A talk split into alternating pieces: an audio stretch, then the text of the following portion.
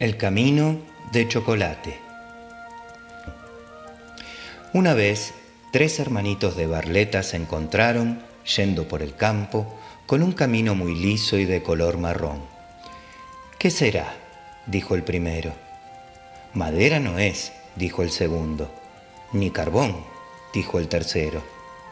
Con el fin de saberlo, los tres se arrodillaron y dieron una chupadita. Era chocolate era un camino de chocolate. Empezaron a comer un pedacito y luego otro. Llegó la noche y los tres hermanitos todavía permanecían allí comiéndose el camino de chocolate hasta que no quedó siquiera un pedacito.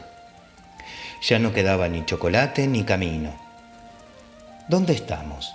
preguntó el primero. No estamos en Bari, dijo el segundo.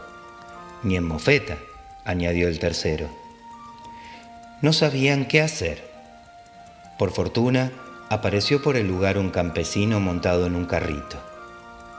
Yo os llevaré a casa, dijo el campesino, y los llevó hasta Barleta, hasta la puerta de su casa. Al descender del carro advirtieron que éste era de bizcocho, y entonces, sin esperar a que se lo dijeran, empezaron a comérselo y no dejaron ni las ruedas ni los barrotes. En Barleta nunca había habido tres hermanitos con tanta suerte, y quién sabe cuándo los volverá a ver.